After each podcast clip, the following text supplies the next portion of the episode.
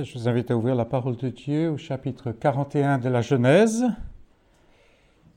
Ce matin, nous allons regarder ce chapitre de nouveau et puis le commencement du chapitre 42.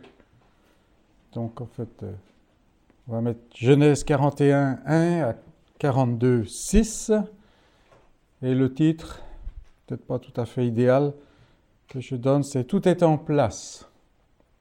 Et nous allons lire, non pas tout le chapitre 41, mais on va prendre au verset 50. Parce que nous n'avons pas trop regardé ce passage-là la dernière fois. Donc, Genèse 41, verset 50.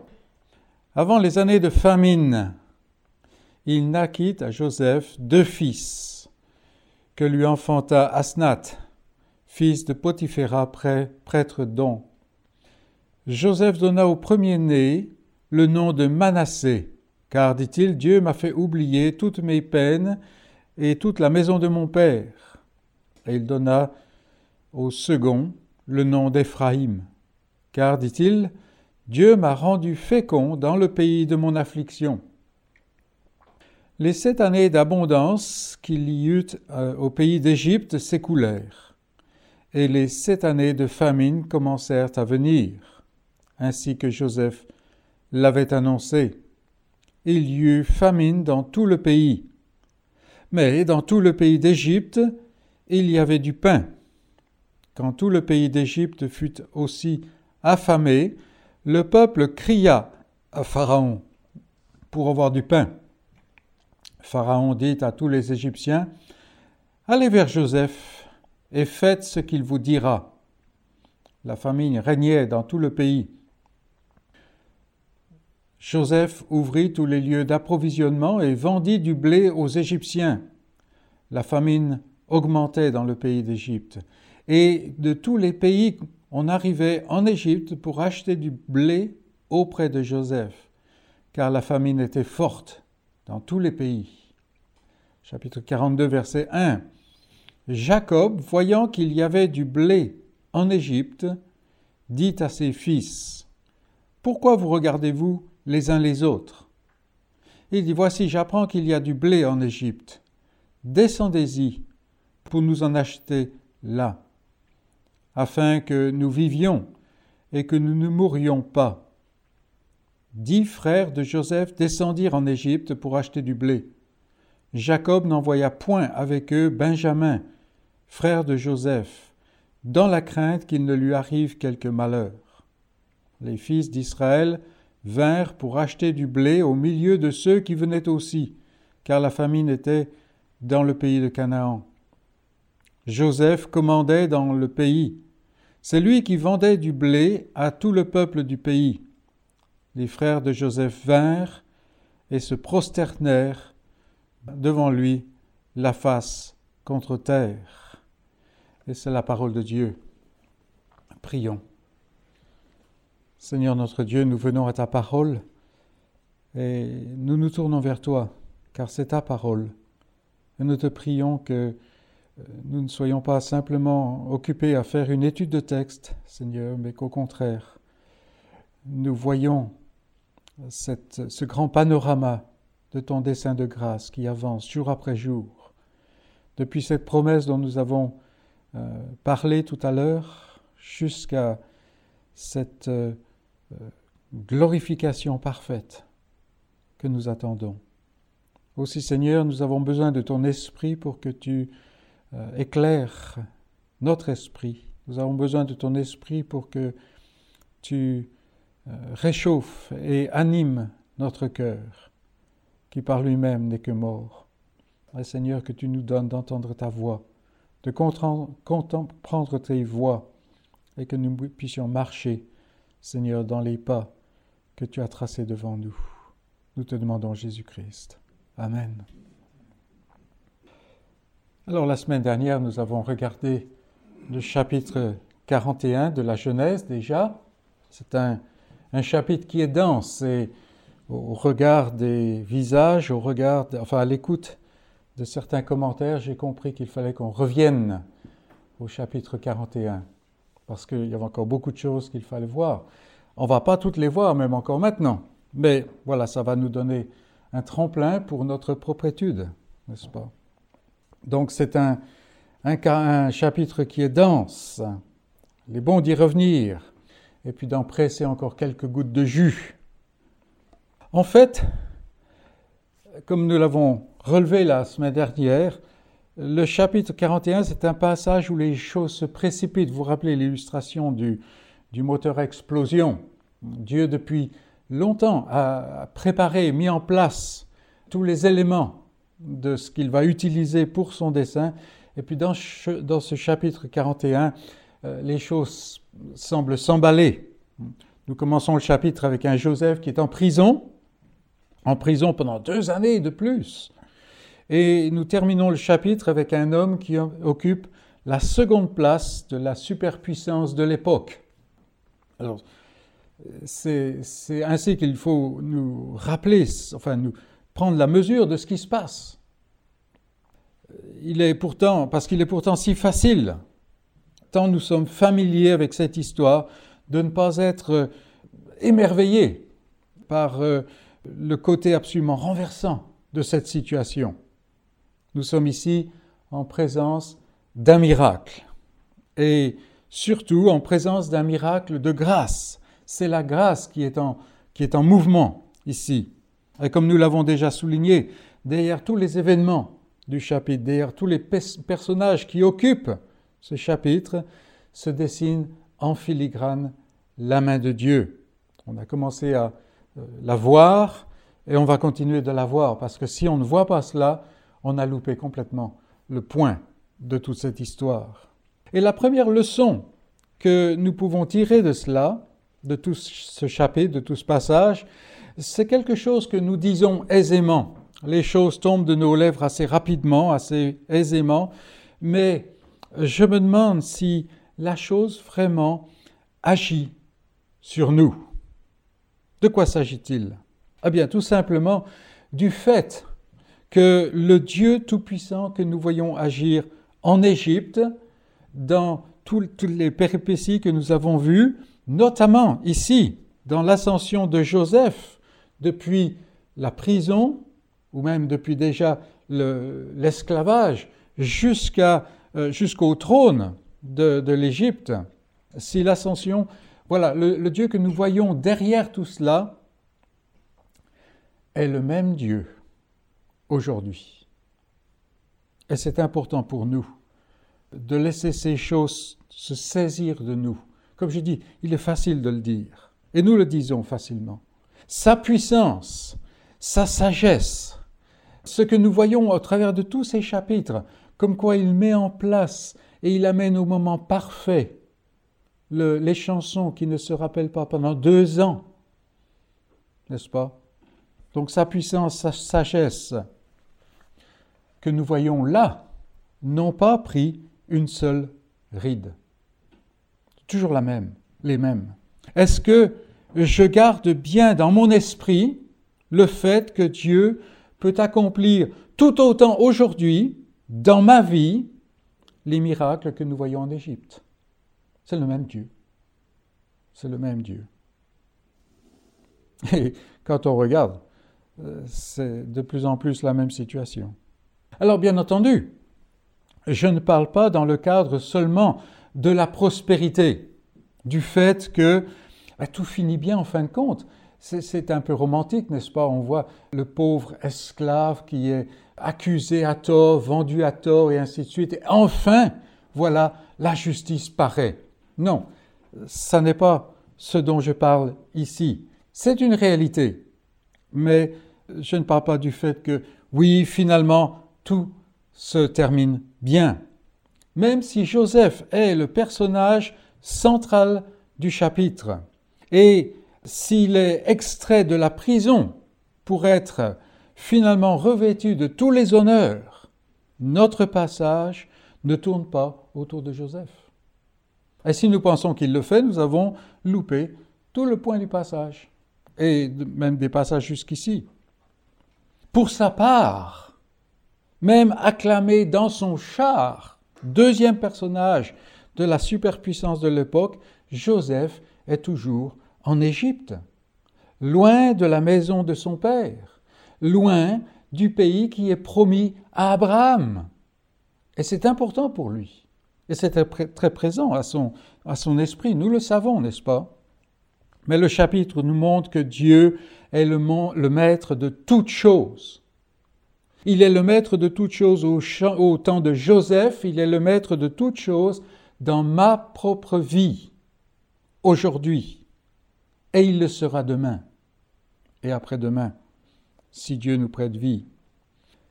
Mes amis, puisse cette réalité m'impacter autant que ce fut le cas pour Joseph.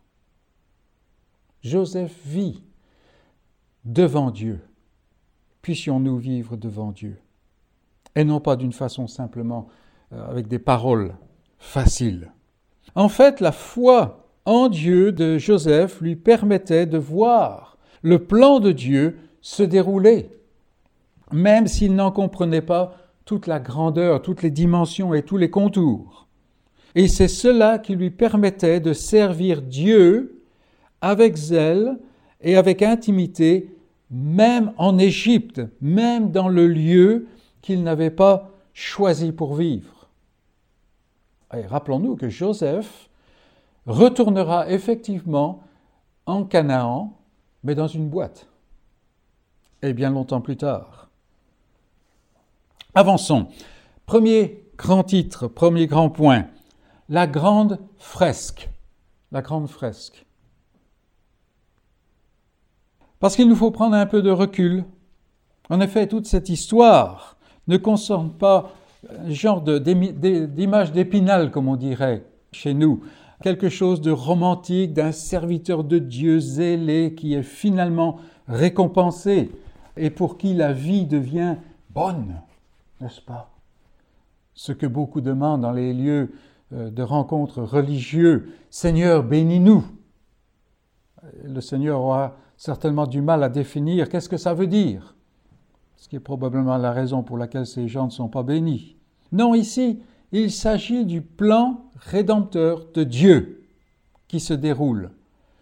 On l'a déjà dit, on le répète et on va le répéter de nouveau, jusqu'au bout. Pourquoi? Parce que c'est vraiment ce qui est le point de la Bible. À chaque étape, Dieu avance selon ce qu'il a décidé de la promesse originale jusqu'à la venue distante de celui qui est recouvert de l'onction et qui ouvrira la porte des cieux à ce peuple élu.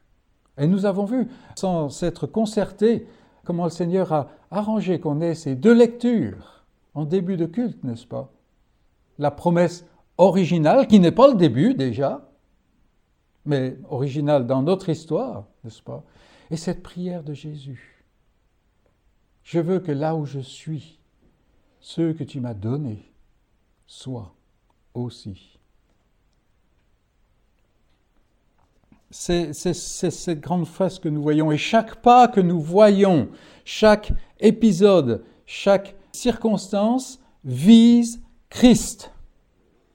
À la fois sa venue à Bethléem pour Golgotha et plus loin, là encore, nous voyons l'intérêt d'avoir eu ce, ce cantique, n'est-ce pas, qui était mis dans la section Le retour de Christ. Donc à la fois sa venue à Bethléem et plus loin son retour pour venir chercher son épouse, qui est encore ici-bas. Et Dieu avance ses pions case par case. Et on pense à tout notre passage. Viens, Joseph, je vais t'envoyer vers tes frères pour voir comment ils vont. Dieu agit. Vous vous rappelez, ce n'est pas Jacob qui dit cela, mais c'est Israël. Voici le rêveur qui s'approche, tuons-le. Dieu agit. Vendons-le plutôt. Voici une caravane de Manianites qui passe par là. Que son sang ne retombe pas sur nous. Dieu agit. Il utilise le, fait que euh, l'homme n'est pas toujours prêt à aller jusqu'au bout. Il agit. Et puis nous avons Potiphar qui achète Joseph. Madame Potiphar qui tente Joseph de façon à ce qu'ils se trouvent en, prison. Nous avons les deux ministres, leurs songes. Dieu agit. Et tout au long de l'histoire, Dieu agit. Nous avons ce privilège de venir des, milliers d'années après Joseph, et même déjà des milliers d'années après le début de l'histoire de, l'Église chrétienne, n'est-ce pas? Et on voit, Dieu agit. Pourquoi est-ce que l'Europe n'a pas découvert l'imprimerie moderne avant le XVIe siècle, ou le XVe siècle plus exactement, alors que les Chinois connaissaient depuis le VIe siècle avant la venue de Christ? Pourquoi Dieu agit. Parce que l'imprimerie moderne est découverte en 1453. J'étais un, je suis un ancien imprimeur. Et les idées de Luther commencent à se répandre avec l'impact de comment, Lefebvre d'Étaples à Paris et puis Zwingli à Zurich et ainsi de suite. 1510, 1512, 1517 et ainsi de suite. Et voilà que tout d'un coup, tout est répandu. Dieu agit. Et mes amis, Dieu agit aujourd'hui. Dieu agit jusqu'à ce moment, par exemple, où César Auguste se prend à décider d'un recensement de tout le monde. Puis la crèche, la croix, la résurrection et tout ce que nous pouvons voir dans l'histoire de l'Église. Et mes amis, ce n'est pas fini. Chaque jour, Dieu met en place ses pions. Il avance son dessein. Chaque jour, il avance et complète la robe de mariée de l'épouse de son fils. Est-ce que cela ne colore pas la, la vie de teinte nouvelle et glorieuse Aujourd'hui, c'est un, temps misérable. On sort, il pleut, il a plu toute la nuit. C'est vraiment un temps de novembre, même en décembre, n'est-ce pas? Non, non. Dieu agit aujourd'hui. Dieu agit. Et des fois, on ne le voit pas. Par exemple, il, a commencé à toucher ma vie il y a des années peut-être, et puis petit à petit, il, il m'a touché davantage, il m'a amené à lui. Et au début, je n'étais qu'un petit bébé spirituel, mais il m'a enseigné petit à petit, et petit à petit j'ai vécu devant les autres, et voilà qu'il commence à toucher d'autres, et ainsi de suite. Dieu agit aujourd'hui, mes amis, et jusqu'à ce jour où cette épouse va paraître glorieuse, sans aucun défaut, sans aucun défaut. Aucun de nous n'est là à vivre par hasard. Pour sûr, nous ne comprenons que très peu toute cette grande fresque du dessein de Dieu. Mais cela ne change rien. La vie devant Dieu n'est pas une vie de vue, mais une vie de foi. Et la foi n'a pas besoin de voir pour croire. Et c'est cela qui donnait à Joseph sa force. Et c'est cela qui soutenait le Seigneur Jésus. Rappelez-vous, celui qui a méprisé l'ignominie. Et c'est cela qui donne de l'énergie au corps mystique de Christ, à cette épouse qui paraîtra un jour glorieuse de la gloire parfaite de son merveilleux Sauveur. La grande fresque, qu'elle occupe notre esprit continuellement? Continuellement. Quand les choses vont bien et qu'on est tenté de les faire tourner autour de nous-mêmes et de nous reposer. Et quand les choses vont moins bien, que cette fresque occupe notre esprit. Deuxième grand point. Manassé et Éphraïm, parce qu'on les a laissés un peu de côté la dernière fois, n'est-ce pas? Manassé et Éphraïm. Donc ce sont les deux, les deux fils de Joseph. La foi de Joseph se manifeste de manière concrète durant les années d'abondance vous vous rappelez, c'est avant que la famine vienne. Avant les années d'abondance qui avaient été annoncées, la foi de Joseph se manifeste. C'est important de le souligner, car pour beaucoup aujourd'hui, la foi est une sorte de chose magique, mystique, indéfinissable. C'est un genre de, talisman, de, de baguette magique qui, d'une manière ou d'une autre, permet de supporter les aléas de la vie avec une vague croyance qui, finalement, que, une croyance que finalement ben, tout va se mettre en place et ça va bien se terminer. Ce que le monde exprime en disant ça va aller, ça va aller. Je voyais encore un, quelque chose à, la télévision l'autre jour et voilà, quelqu'un qui vient de perdre un être très cher et les gens viennent mettre le, tape un peu sur l'épaule, et ça va aller. Oui, tu parles, ça va aller. Comment ça va aller? On va pas revenir, hein? Non, la foi de beaucoup est, cela, mais ça n'est pas la foi de Joseph. Pour Joseph, c'est différent. Et un premier fils lui est né. Alors déjà, ça, c'est une bénédiction en ces temps-là. Et dans certaines cultures encore aujourd'hui, un fils est né. Et il l'appelle Manassé. Ce qui veut dire, si on résume, en gros, ça veut dire oublier. Vous imaginez le, le gamin qui se promène, il s'appelle oublier. J'ai un ami, il a appelé son fils accompli. Un peu dur à porter, enfin, chez nous tout au moins. Il l'a appelé oublié, Manassé. Pourquoi? Parce que, dit-il, Dieu m'a fait oublier toutes mes peines et toute la maison de mon père. Verset 51. Mais Joseph n'a pas oublié la maison de son père. Pas du tout. Il ne cesse d'y penser. Et plus tard, quand il va se retrouver en face de ses frères, première question, est-ce que mon père va bien? Enfin, il n'a pas dit ça comme ça, mais vous voyez. Seulement, quand il voit le dessein de Dieu s'accomplir dans sa vie, il y a encore beaucoup d'éléments de ce dessein qu'il ne comprend pas. Ce dessein qui a été révélé lors de ses songes, à lui. Quand il voit ça, il est fortifié pour aller de l'avant. Il n'est pas sans cesse à regarder à la maison de son père et en supportant l'Égypte. Non, il avance et c'est pour cela qu'il appelle le fils Manassé. Il ne va pas s'attarder sur les souffrances, sur les injustices qu'il a subies.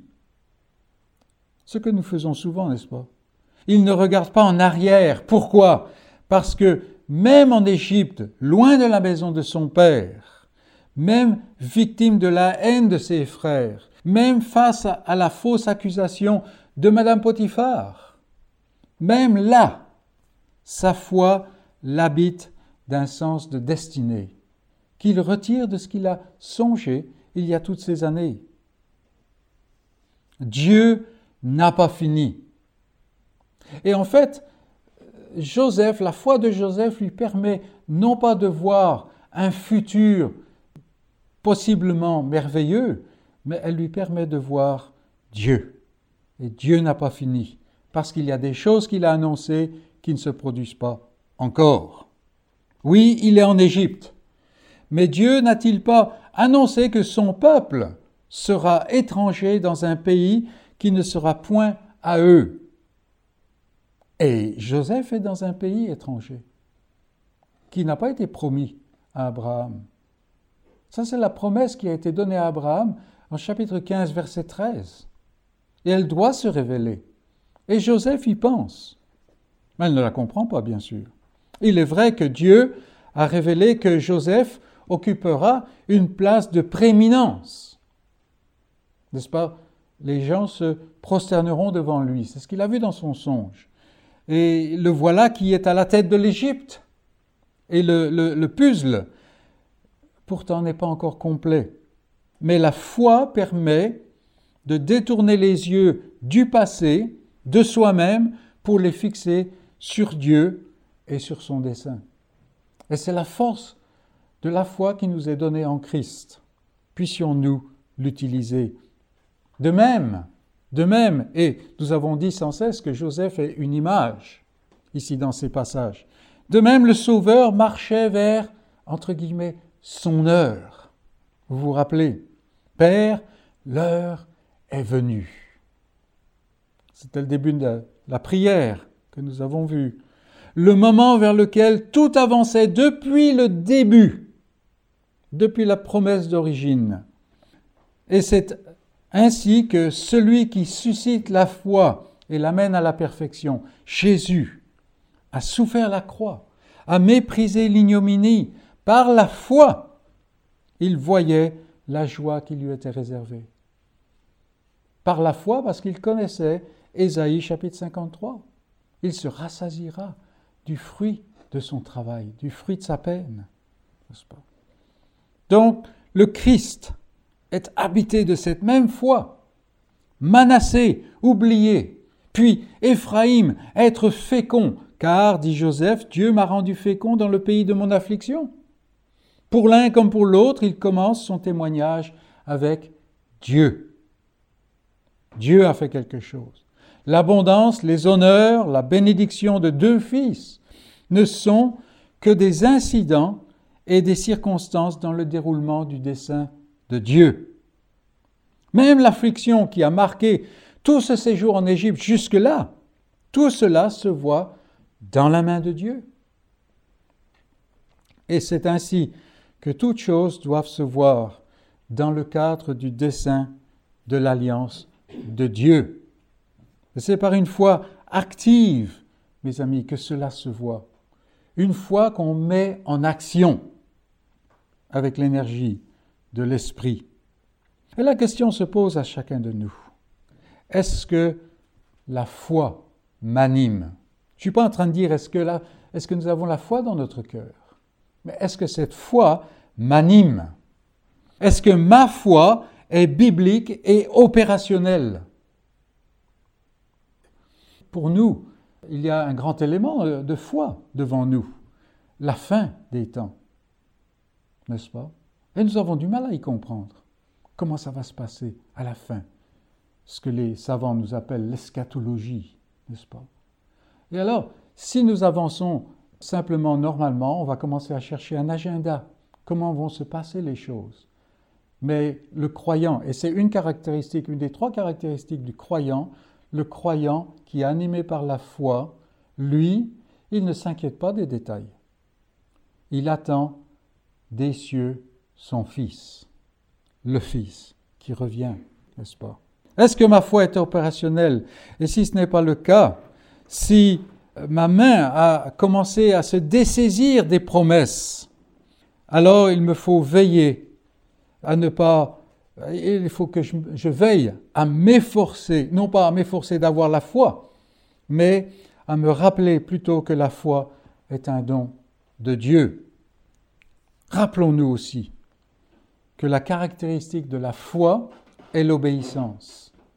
Et ici, nous voyons Joseph qui, par obéissance au dessein de Dieu, agit selon ce que Dieu a révélé. Il va gérer l'abondance de l'Égypte. Manassé, Éphraïm, en fait, nous parle de la foi de Joseph. Troisième point, on en a déjà parlé la dernière fois, allez vers Joseph, sont les paroles de Pharaon quand le peuple vient faire des, manifestations, des piquets de grève et tout, se plaindre. Pharaon ne s'inquiète pas, il dit allez vers Joseph. Comme j'ai dit, on a déjà abordé la chose, mais j'aimerais y revenir brièvement. Nous avons vu que nous avons ici une belle image du Sauveur. Dieu a tout placé en Jésus-Christ. Il n'y a pas d'autre chemin que Jésus-Christ. Ne vous fatiguez pas à aller vers Dieu. Il ne va pas vous recevoir.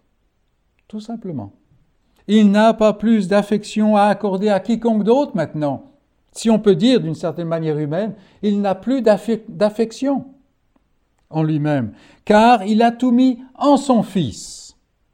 Et il l'a annoncé, c'est là le rocher du salut. Et nous devons veiller à ne jamais oublier cela. Mais nous lisons aussi que la famine régnait dans tout le pays, dans toute la région. Et cela s'étendait à tous les autres pays. Verset 52, 57, nous voyons cela. Et de tous les pays, on arrivait en Égypte pour acheter le blé, du blé auprès de Joseph. Et aujourd'hui, On nous dit que euh, les gens qui n'ont pas entendu parler de Christ doivent certainement être sauvés par quelque autre moyen, de quelque autre manière. On, taxe alors Dieu d'injustice. Dieu est injuste. Et on taxe le chrétien biblique d'étroitesse. Faut-il vraiment que les gens viennent par Christ, même s'ils viennent de l'autre côté du monde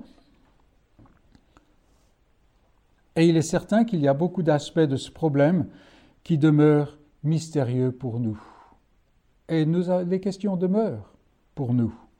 Mais, comme à cette époque, il fallait venir à Joseph pour obtenir du blé et rester en vie, de même, aujourd'hui, il faut venir à Christ pour obtenir le pardon. Et il n'y a pas d'autre moyen. Il faut venir à Christ pour obtenir le pardon des péchés et pour vivre la vie éternelle. Veillons à ne pas nous laisser désarçonner par les critiques de l'incrédulité. Plutôt, soyons parfaitement persuadés par la foi qu'il n'y a pas d'autre voie vers Dieu. Si quelqu'un n'entend pas au sujet de Christ, il n'a aucun espoir. Alors, mes amis qui êtes chrétiens, parlons Parlons de Christ. Parlons aux hommes de Christ. Parlons à Dieu des hommes. Il n'y a de salut en aucun autre. Pourquoi? Parce qu'il n'y a pas d'autre nom qui a été donné. Et ça, c'est la parole qui le dit. Bien sûr, nous aimerions pouvoir dire à ceux qui critiquent, il y a d'autres manières. Non, le Seigneur a, diverses manières. Il a diverses manières d'amener les hommes à Christ.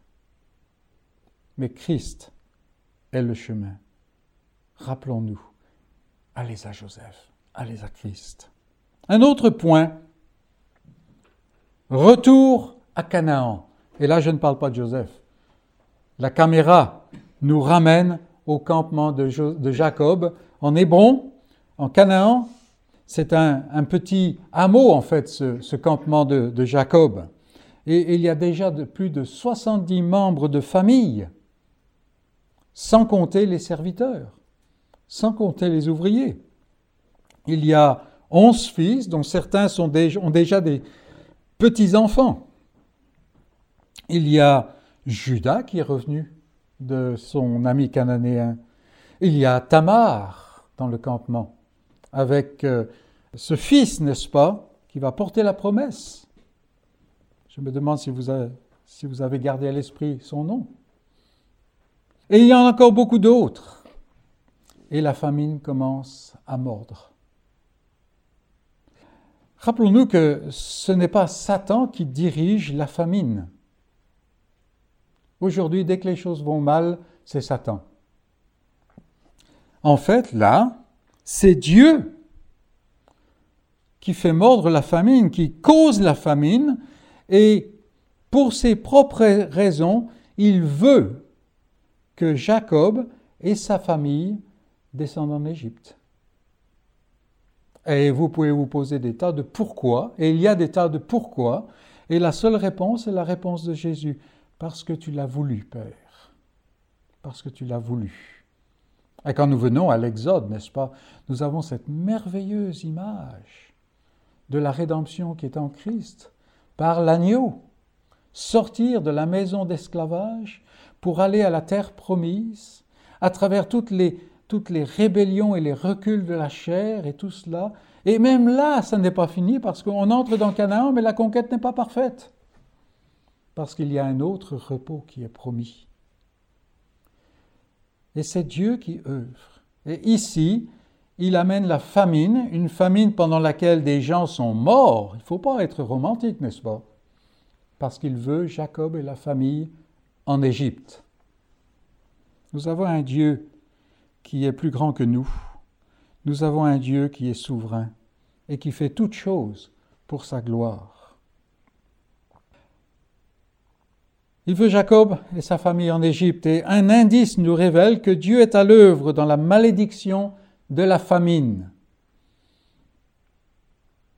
Aujourd'hui, on parle de Dieu et c'est pour la bénédiction qu'on en parle, n'est-ce pas? Mais ici, il est à l'œuvre dans la malédiction de la famine.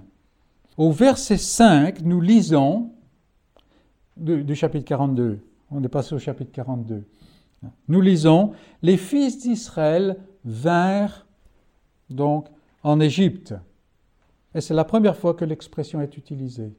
Les fils d'Israël, c'est la première fois qu'on rencontre cela.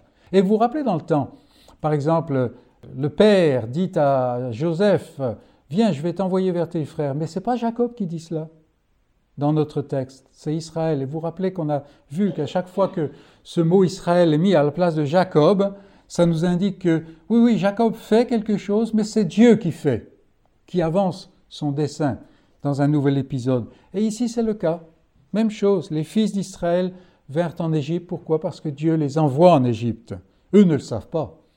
Et ils auront du mal à même apprendre la leçon, nous le verrons.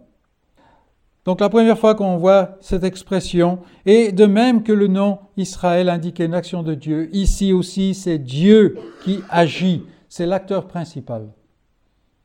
Ces gens-là ne peuvent pas rester en, en Canaan. Alors dans ce début du chapitre 42, et c'est pour cela qu'on on, l'a lu, il y a deux choses qui ressortent. Bon, il y, a plus que deux choses, mais je veux souligner deux choses en particulier. Première, euh, première chose, premier sous-point, on dira, le péché paralyse. Le péché paralyse. Vous le savez, je le sais, mais il est bon de le voir. Ici, nous sommes à peu près 20 ou 22 ans après que les frères Joseph ont vendu Joseph et qu'ils ont trompé leur père avec un mensonge. Vous vous rappelez, la tunique ensanglantée. 20 ou 22 ans. C'est long. Leur double forfait n'a pas été démasqué. Ils s'en sont bien tirés, n'est-ce pas? Le temps a passé, mais le souvenir est toujours là. Et il est toujours là, vivant. Chaque jour, ils voient leur père brisé, inconsolable. Chaque jour, ils se voient les uns les autres, ils peuvent se rappeler ce qu'ils se sont dit. Et nous avons déjà vu que le poids de cette culpabilité a probablement poussé Judas à s'éloigner de la maison de la promesse pour aller s'associer avec des Cananéens, pour faire d'un Cananéen son copain.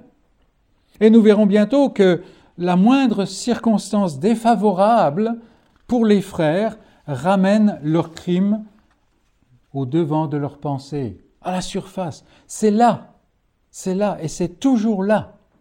Aucun des frères n'a eu la force ni le courage d'admettre son péché, de s'approcher du Dieu qui pardonne. Le péché est toujours là, sur leurs épaules. Le silence qui hurle. C'est cela, n'est-ce pas? Le péché qui paralyse. Ils sont là, face à la famine.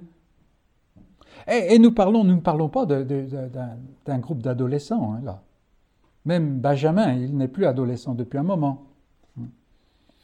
La famine sont face à la famine. Et ce sont des gens qui savent ce qu'il faut faire pour se débrouiller. Mais aucun d'eux ne fait quoi que ce soit pour trouver une solution. Ils sont paralysés. Leurs familles sont en danger de mort. Mais, si on en croit les paroles de leur Père, ils sont là à se regarder les uns les autres, complètement paralysés. Le péché caché, mes amis, est lourd. Est lourd. On ne s'en tire pas à bon compte quand on n'est pas couvert par le pardon. Et c'est surtout ça qu'il faut. Apprenons des frères, mes amis. Apprenons des frères. Comme il fallait qu'ils aillent à Joseph pour avoir du blé, ils devaient aller au lieu du pardon pour être délivrés de ce fardeau. Et nous devons aller à Christ pour obtenir la vie et le salut.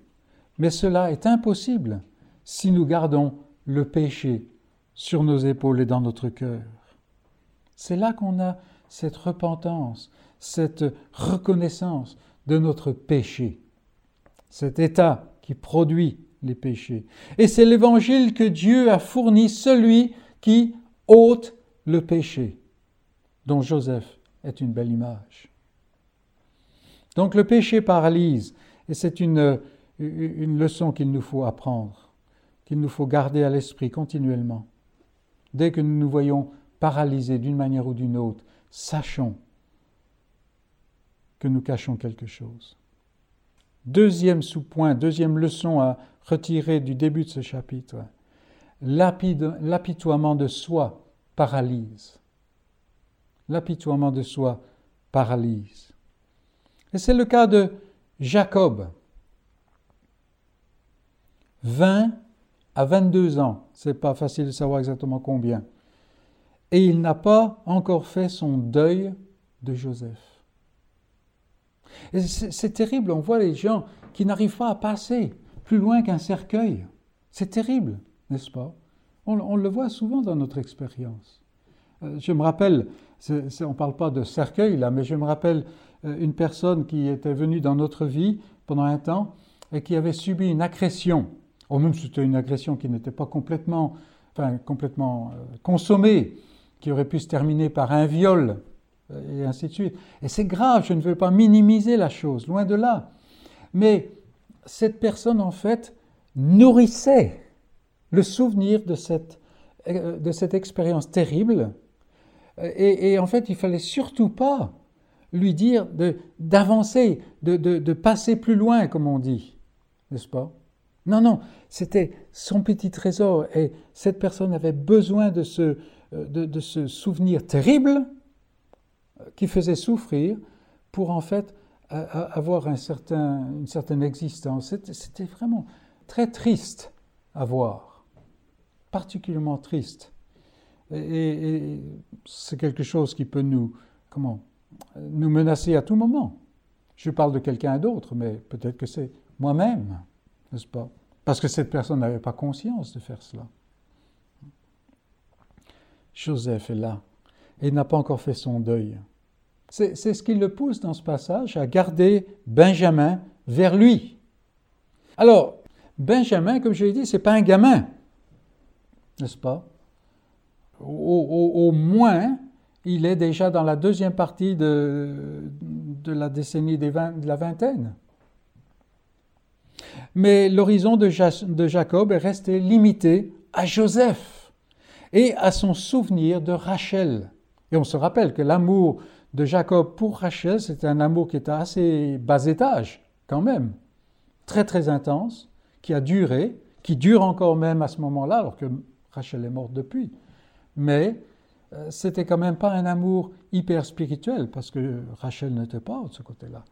On se rappelle que les mots qui étaient utilisés montraient que c'était quelque chose d'assez charnel. Mais il, en est toujours là, ce pauvre Jacob. Bien qu'il qu'il soit passé par des tas d'expériences qui lui a révélé Dieu, bien qu'il ait gardé et qu'il ait réfléchi au songe de Joseph, rappelons-nous. Non, Jacob est toujours là. Et il dit en retenant Benjamin, dans la crainte qu'il lui arrive quelque mal. Il, en est toujours à Joseph. Et il espère que Benjamin va prendre la place de Joseph.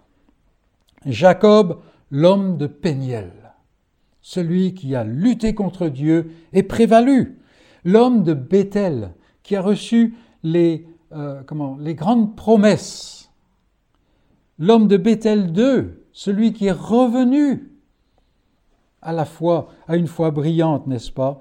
Il nous apparaît ici comme un homme pathétique, pour qui la pendule du temps s'est arrêtée.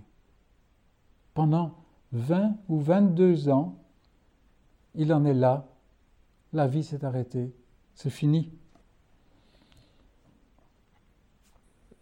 Oui, ça s'est arrêté lorsque les frères ont ramené la tunique ensanglantée. Combien c'est pathétique.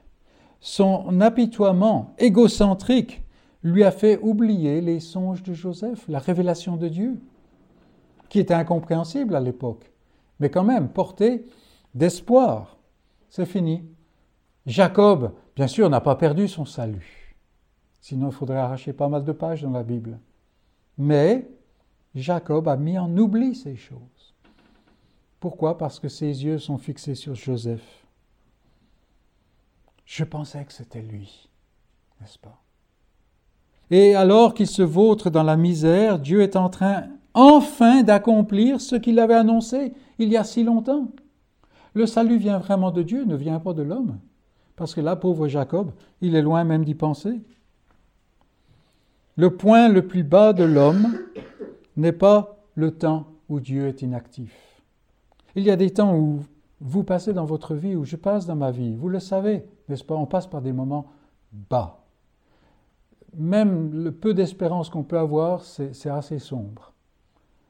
Même les, erreurs qu'on fait, on ne les fait pas comme il faut, si on pourrait traduire cela. C'est vraiment le, nadir, le, point le plus bas. Eh bien, sachons qu'il est très possible que ce soit là que Dieu soit le plus actif.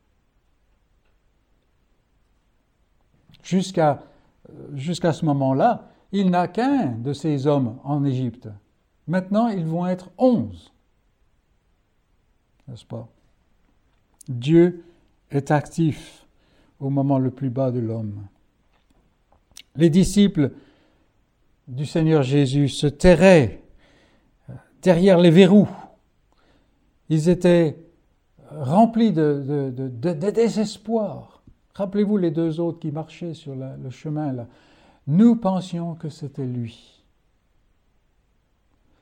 Et les autres sont fermés derrière une porte à double tour. Est-ce qu'ils se parlent? Est-ce qu'ils se même se regardent? Vous pouvez les imaginer, non?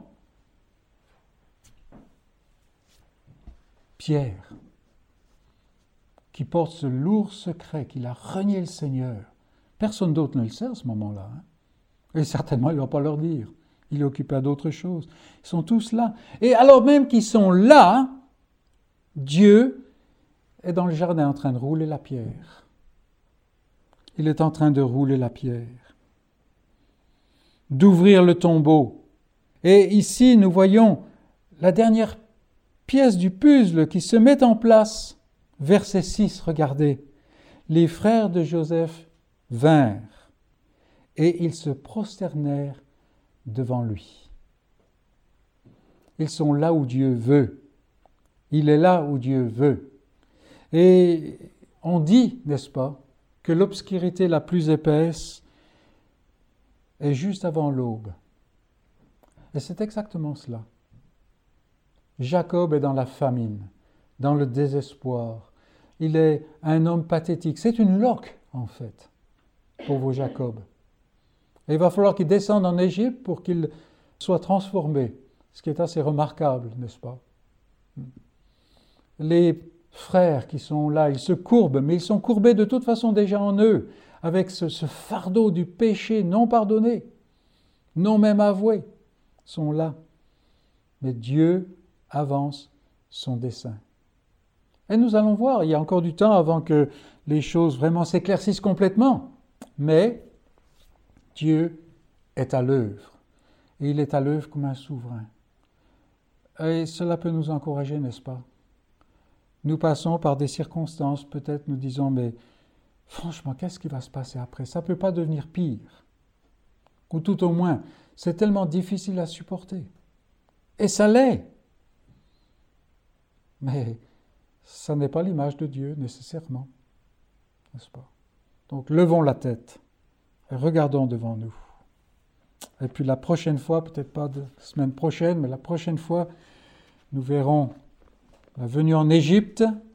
Et donc en préparation, si vous pouvez commencer à lire les chapitres 42 à 45, on a un gros morceau là devant nous. Voilà. Mais rappelons-nous, Dieu est à l'œuvre pour glorifier son nom. Et il le fait en son Fils, comme il l'a fait à cette époque-là en Joseph. Que le Seigneur nous donne la grâce de comprendre ces choses. Amen.